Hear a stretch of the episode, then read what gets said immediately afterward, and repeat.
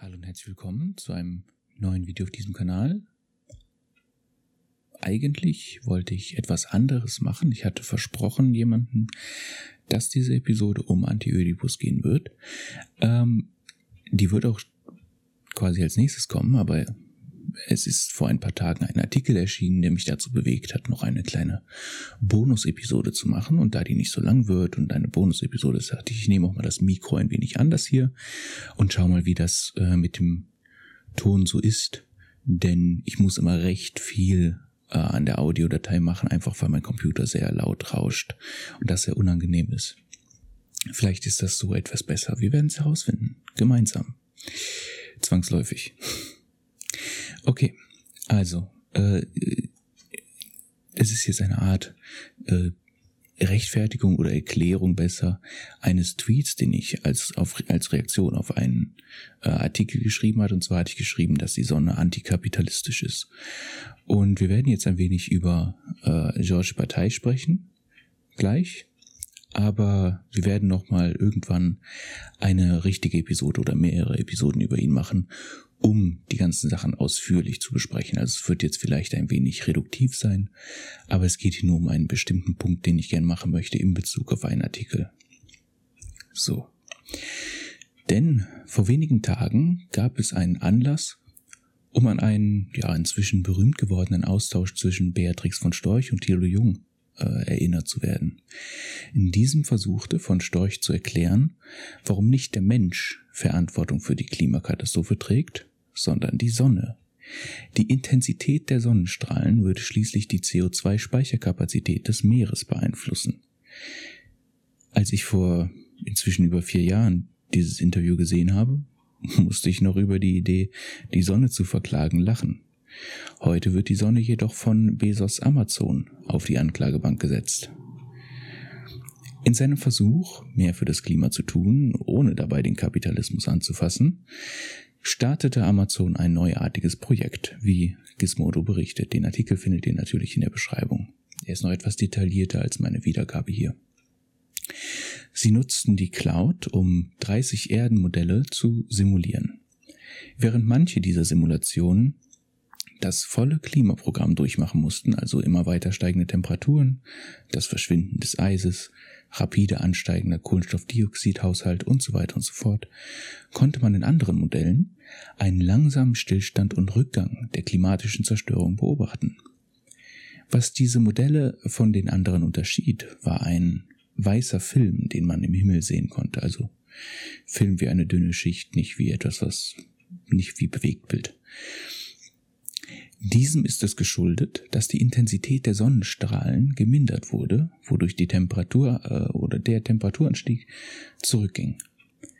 Das Ergebnis sollte niemanden überraschen, da es nur bestätigt, dass die Temperatur sinkt, wenn die Temperatur sinkt. Ein Gedanke, auf den selbst von Storch gekommen ist. Das Spielen mit der Sonne ist vielleicht jetzt etwas wenig überraschend auch ein Spiel mit dem Feuer. Es benötigt nur eine kleine Fehlkalkulation und schon sitzen wir in einer Eiszeit fest, wie wir sie als Menschheit wahrscheinlich noch nie erlebt haben. Und so sehr ich den Winter mag, muss das wirklich nicht sein. Ganz zu schweigen von all den Menschen, Tieren und Pflanzen, die entsprechend verhungern oder erfrieren werden. Vielleicht sieht man hier ja einen Zusammenhang zwischen dem stereotypischen Drang des Mannes, über das Thermostat zu verfügen und dem Wunsch, die Welttemperatur zu beherrschen. Ein Zusammenhang zwischen dem Wunsch und all den Artikeln, die eine Verbindung zwischen toxischer Maskulinität und klimaschädlichen Einstellungen, Verhaltensweisen herstellen. Eine, ja, man könnte schon sagen, Intersektion zwischen dem alten, aber persistierenden Gender-Regime und der Klimakatastrophe, perfekt dargestellt durch Gender-Reveal-Partys, die Waldbrände zu verantworten haben haben wir es mit dem Zusammensturz der beiden Kinder des Eukos, der Ökonomie und der Ökologie zu tun, weshalb der Kapitalist meint, die Erde behandeln zu können, als wäre er hier Hausherr und Vermieter?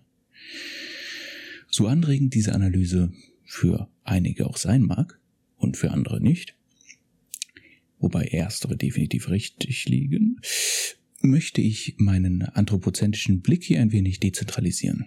Ich möchte die Ökonomie der Sonne ergründen. Und mit der Hilfe von George Bataille ist das auch möglich. Durch ihn kann man verstehen, warum diese Herangehensweise an die Sonne die Sonne selbst als Agenten des Antikapitalismus enttarnt. Dass die Sonne rot ist, sollte nicht allzu überraschend sein. Was hat aber Partei mit all dem zu tun? In der von Mattes und Seitz herausgegebenen Textsammlung Der Fluch der Ökonomie versucht Partei die Mehrwertproduktion der Natur über die Sonne zu erschließen. Bevor wir doch dazu kommen, muss verständlich gemacht werden, was Partei mit der Ökonomie genauer mit einer allgemeinen Ökonomie meint. Und wir werden hier nur ganz grob an das Thema herangehen. Bei der Konzeption dieser orientiert er sich unter anderem an der Freudschen Ökonomie des psychischen Apparats. Also keine rein wirtschaftliche Ökonomie, sondern mehr eine libidinöse. Freud zufolge arbeitet der psychische Apparat auf einen Moment der Spannungsreduktion hin. Er versucht die zirkulierende Triebenergie auf ein Minimum zu reduzieren. Jetzt muss man hierbei jedoch sagen, dass das die Freud-Auslegung von Partei ist. Partei sieht im Todestrieb eine Art Nirvana-Trieb, also ein Trieb auf das Nichts, auf die Selbstzerstörung, Selbstannihilierung hin. Das ist nicht ganz richtig eigentlich. Der Todestrieb funktioniert eigentlich anders.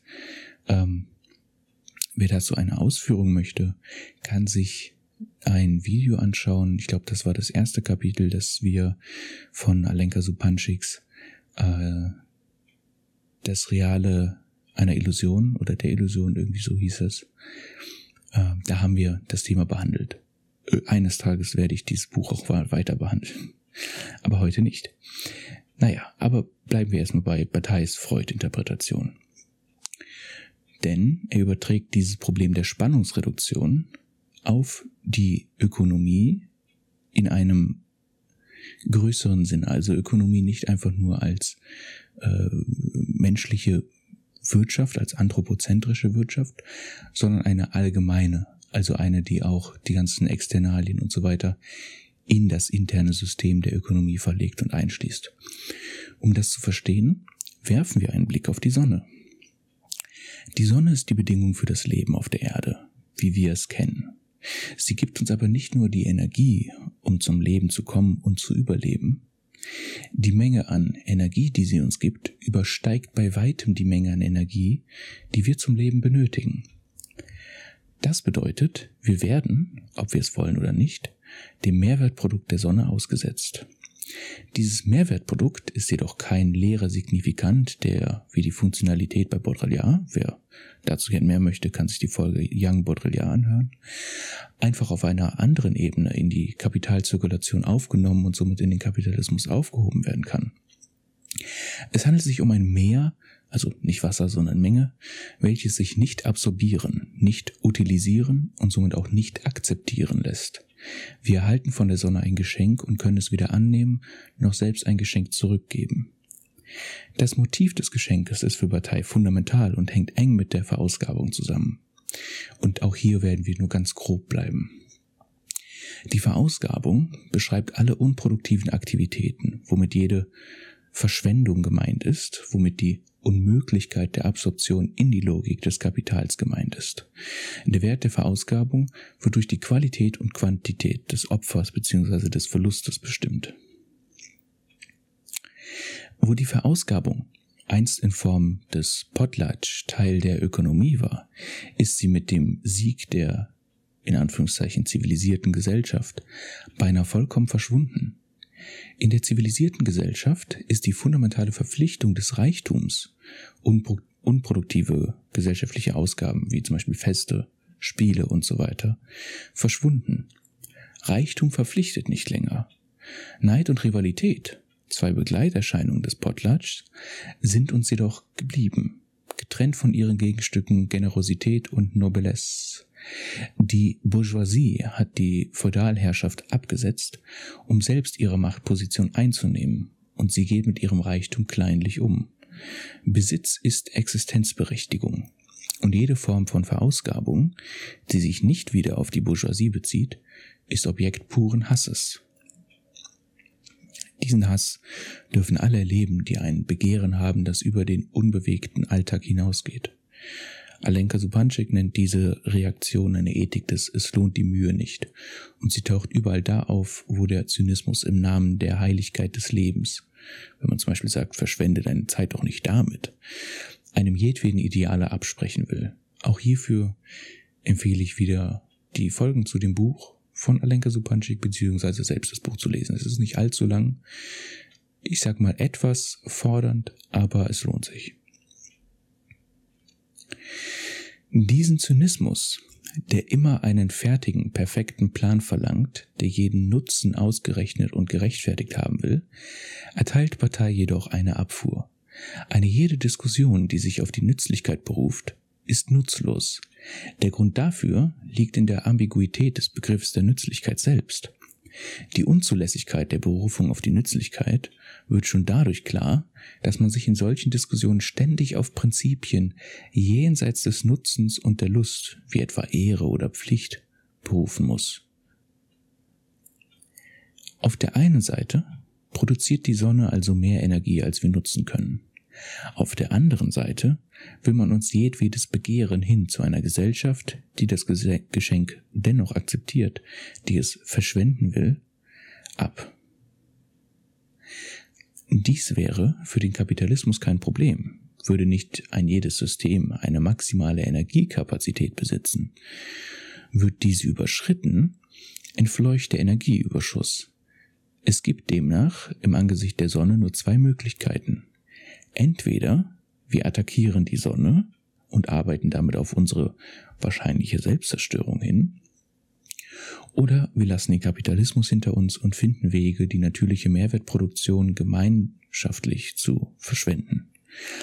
Mit der Sonne lässt sich nicht verhandeln. Deshalb müsste es heute heißen, nicht mehr entweder Sozialismus oder Barbarei, sondern entweder Sozialismus oder Selbstzerstörung.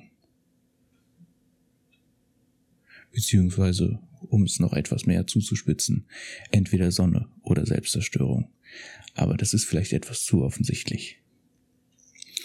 Ja, ich wollte nur diesen kleinen Kommentar geben, weil ich diese, diese Reaktion von Bezos und den Plan, der da entwickelt wird, auch wenn man vielleicht es mehr als eine Art Plan B vermarkten will oder Plan C oder Plan Z, äh, finde ich das interessant. Und ich denke, gerade im Kontext von Partei erkennt man, welches politische Programm dahinter steht, doch recht gut und was dagegen zu tun ist. Ich werde natürlich jetzt keine einzelnen Maßnahmen vorschreiben, durch die man diese Mehrwertproduktion gemeinschaftlich zunutze machen könnte. Das ist mir eigentlich recht egal, wie man die zunutze macht. Ob man jetzt, was weiß ich, äh, solarbetriebene E-Card äh, fährt, zu denen alle kostenfrei eingeladen sind oder äh, Häusern kostenlos äh, quasi mit Strom ausstattet durch Solarpanels, was weiß ich, ist mir egal. Wirklich. Der Überschuss lässt sich nutzen, aber er lässt sich nur nutzen, nutzen, wenn man Menschen ihn nutzen lässt. Und damit meine ich verschwenden. Anders kann man einen Überschuss nicht loswerden. Nun gut. Damit beenden wir auch eigentlich schon die Folge. Äh, ich hoffe, ihr fandet es interessant. Und eventuell seid ihr jetzt ein wenig angeregt oder gespannt auf eine zukünftige Folge über Partei, falls das der Fall sein sollte, könnt ihr das gerne in die Kommentare schreiben, ob ihr auch schon euch mit ihm auseinandergesetzt habt und so weiter. Fände ich ganz interessant. Ähm, und natürlich, was eure Meinung zu diesem Plan ist, der hier entwickelt wird, wenn man schon von einem Plan sprechen kann. Es sind ja erstmal nur Simulationen, wobei es natürlich schon fragwürdig ist, warum man bei einer begrenzten Menge an Simulationen genau auf die Sonne geht. Gut, Bevor wir aber zu dem Punkt kommen, wo wir Jeff Bezos äh, nicht nur mit Mr. Burns vergleichen, sondern identisch setzen können, äh, hoffe ich mal, dass wir vielleicht einen anderen Weg finden. Alles klar. Wenn ihr mich unterstützen wollt, könnt ihr die Folge gerne teilen, positiv bewerten, kommentieren. Ihr könnt auch auf anderen Plattformen den Podcast kommentieren bzw. bewerten. Natürlich auch die Episode auf einer anderen Plattform als YouTube teilen, ne, was, was auch immer eure Plattform der Wahl ist. Und wenn ihr mich finanziell unterstützen wollt, ohne was dafür zurückzubekommen, außer die Folgen, die ich eh schon mache, könnt ihr das natürlich über Patreon machen. Der Link dazu ist in der Beschreibung. Gut, damit wäre alles gesagt. Ich wünsche euch noch einen schönen Tag. Tschüss.